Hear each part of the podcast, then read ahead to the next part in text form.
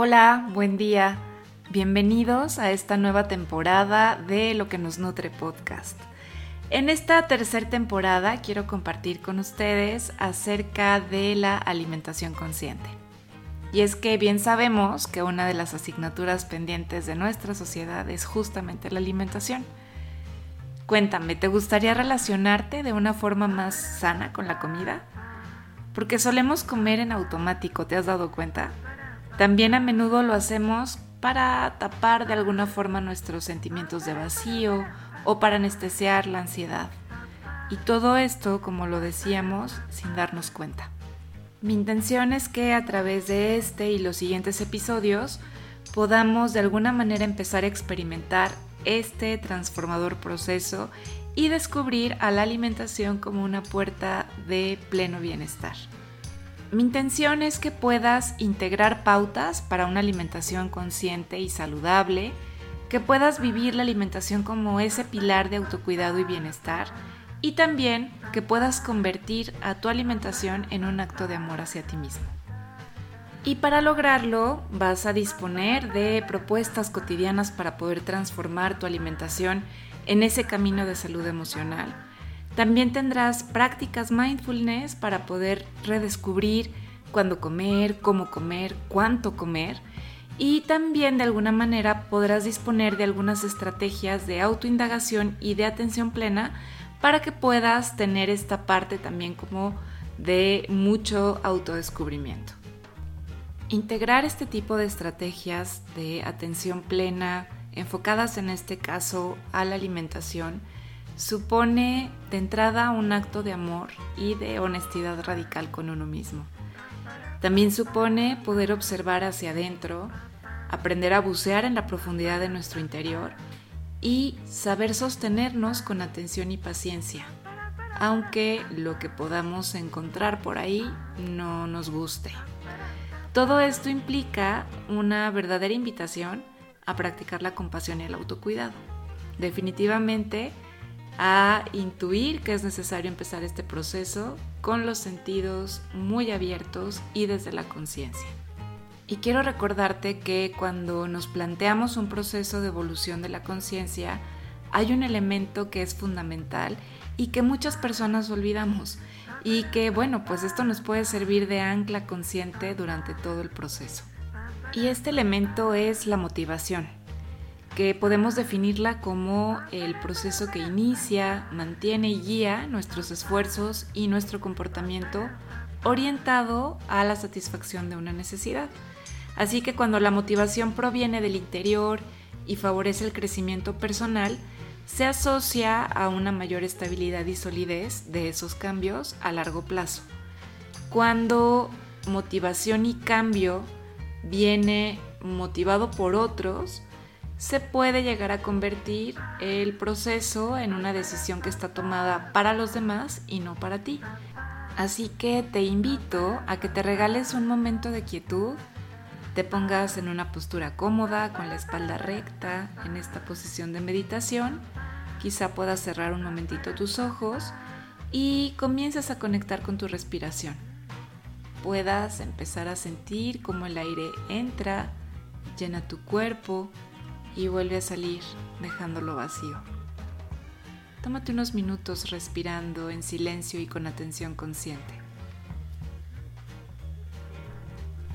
Y poco a poco comienza a conectar con tu motivación. Descubre qué es lo que te mueve a querer integrar una estrategia de alimentación consciente en tu vida cotidiana. Quizá quieres aprenderlo para acompañar a tus pacientes, tal vez porque quieras vivirlo tú en primera persona. Quizá tu motivación sea tu familia. Lo importante es que la puedas encontrar y la tengas muy presente. Después de algunas respiraciones profundas, puedes abrir tus ojos y quizá valga la pena que tengas a la mano un diario donde puedas ir escribiendo esto que hoy encontraste y también quizá te pueda acompañar en los siguientes episodios para que puedas también ahí acompañarte a través de tus reflexiones, a lo mejor dibujos, colores. De alguna manera esto puede ser una forma también de autoconocimiento. Y para comenzar con este viaje, la primera invitación es el poder agregar un ingrediente que es esencial y que es la conciencia. ¿Te has dado cuenta de cuántas actividades realizas de forma automática? Seguro que has experimentado en alguna ocasión esa sensación de que no sabes muy bien cómo has llegado a tu destino, ya sea que vayas caminando o en auto, pero como si el tiempo dedicado a llegar al lugar no hubiera existido o hubieras estado en otro sitio. Y es que realmente la mente estaba en otro lugar. A lo mejor recordando algo del pasado o tal vez planificando algo para el futuro o simplemente fantaseando, pero desde luego no estaba en el aquí y en el ahora. Este mecanismo de la mente que está tan instalado en nosotros es el que nos aleja de la experiencia concreta que se está desarrollando y que hace que realmente nos pase desapercibida y no nos deje una huella ni un registro consciente. ¿Has observado que este tipo de automatismos también afectan a tu forma de alimentarte?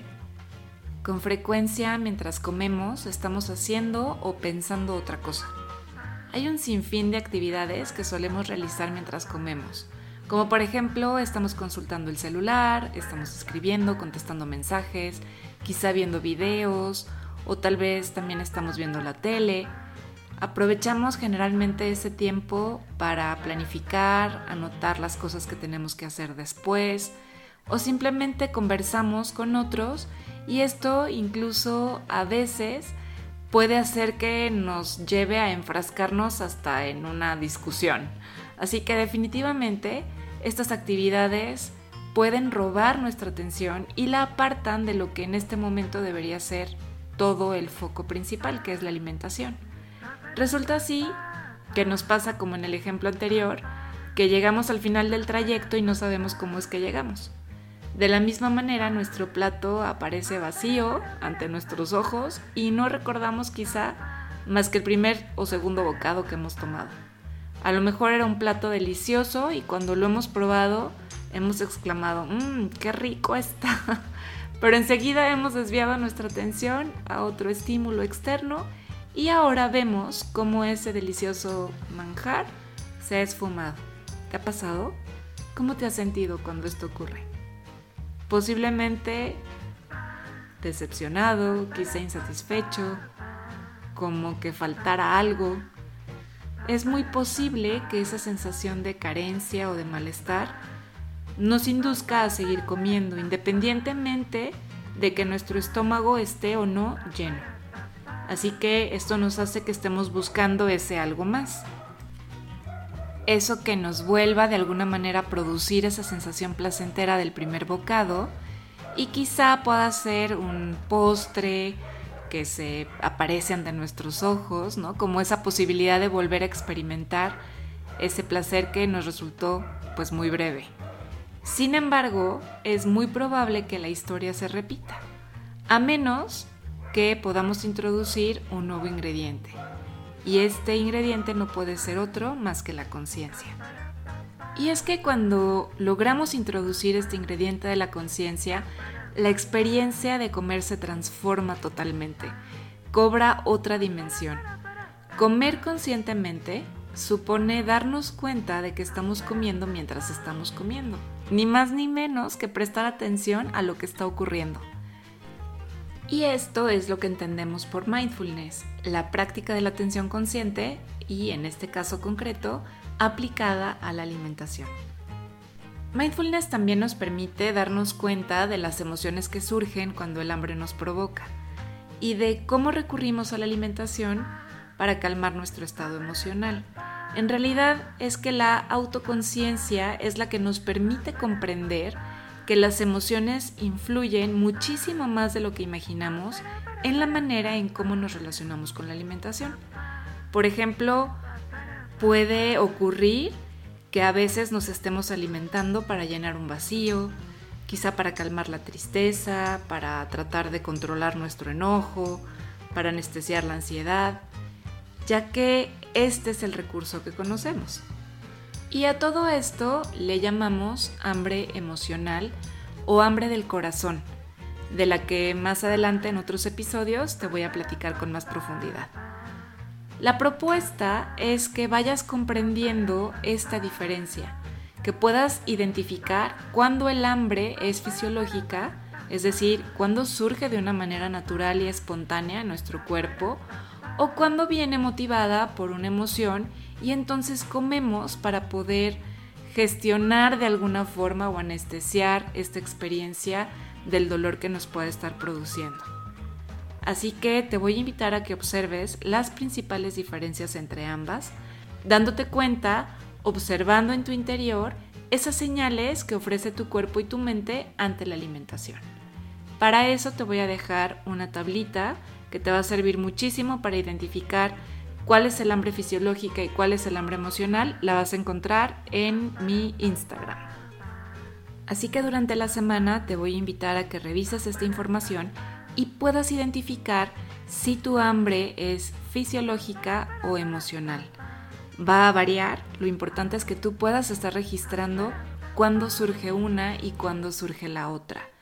Y también te voy a invitar a que durante la semana puedas poner tu intención en saborear cada bocado, en que puedas emplear a todos tus sentidos para que puedas captar la variedad de estímulos que se ofrecen a través del acto de comer.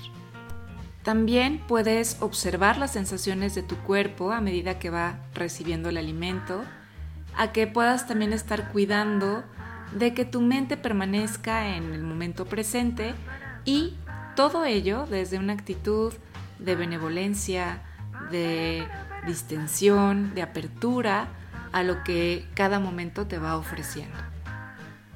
Comer conscientemente nos conecta con el gozo a un nivel muchísimo más profundo, porque estamos dando satisfacción a nuestras necesidades y deseos y además dándonos cuenta de ello, cosa que quizá hacía tiempo que anhelábamos y no habíamos podido hacer.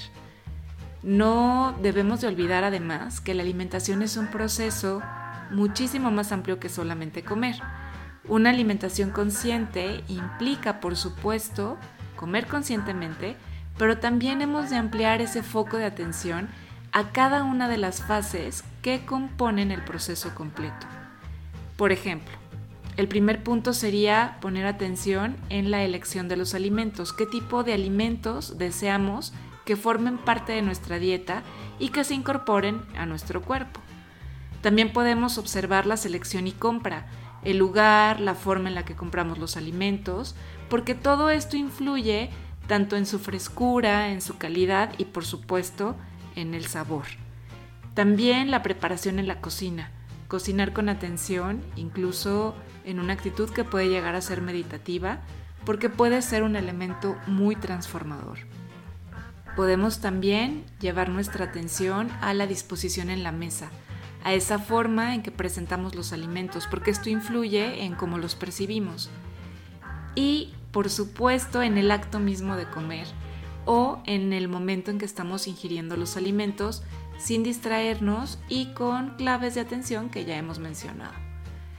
También puedes aprovechar para observar las sensaciones que tienes después de haber comido e incluso durante el acto de estar, por ejemplo, recogiendo la mesa, limpiando, lavando los platos como una forma de ir cerrando el proceso de alimentación. Y pues bueno, con todo esto que te he compartido hoy, te voy a invitar a que también actives tu atención y tu presencia, a que pongas en marcha medidas muy concretas para que puedas comer con más atención y presencia. Por ejemplo, puedes dejar el celular a un lado, apagar la tele o la computadora. Si de alguna manera eh, estás comiendo de pie o moviéndote continuamente mientras haces otras cosas, puedes empezar a modificar esta costumbre y comer sentado en la mesa sin tener ningún otro elemento que te distraiga.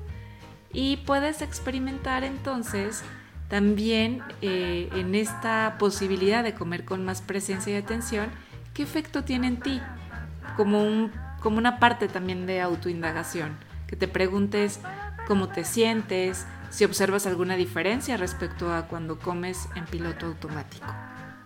Te recuerdo también que un factor muy importante es que puedas ir haciendo un registro de todo esto, de todas estas comprensiones en tu diario que puedes llevar tanto de manera física como en un diario que puede estar de manera virtual.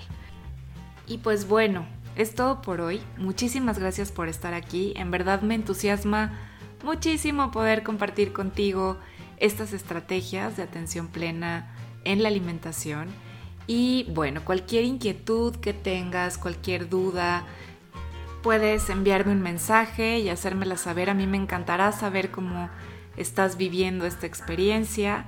Y pues nos encontramos el próximo lunes para seguir cultivando juntos luz, sabor y nutrición en la vida cotidiana. Hasta muy pronto.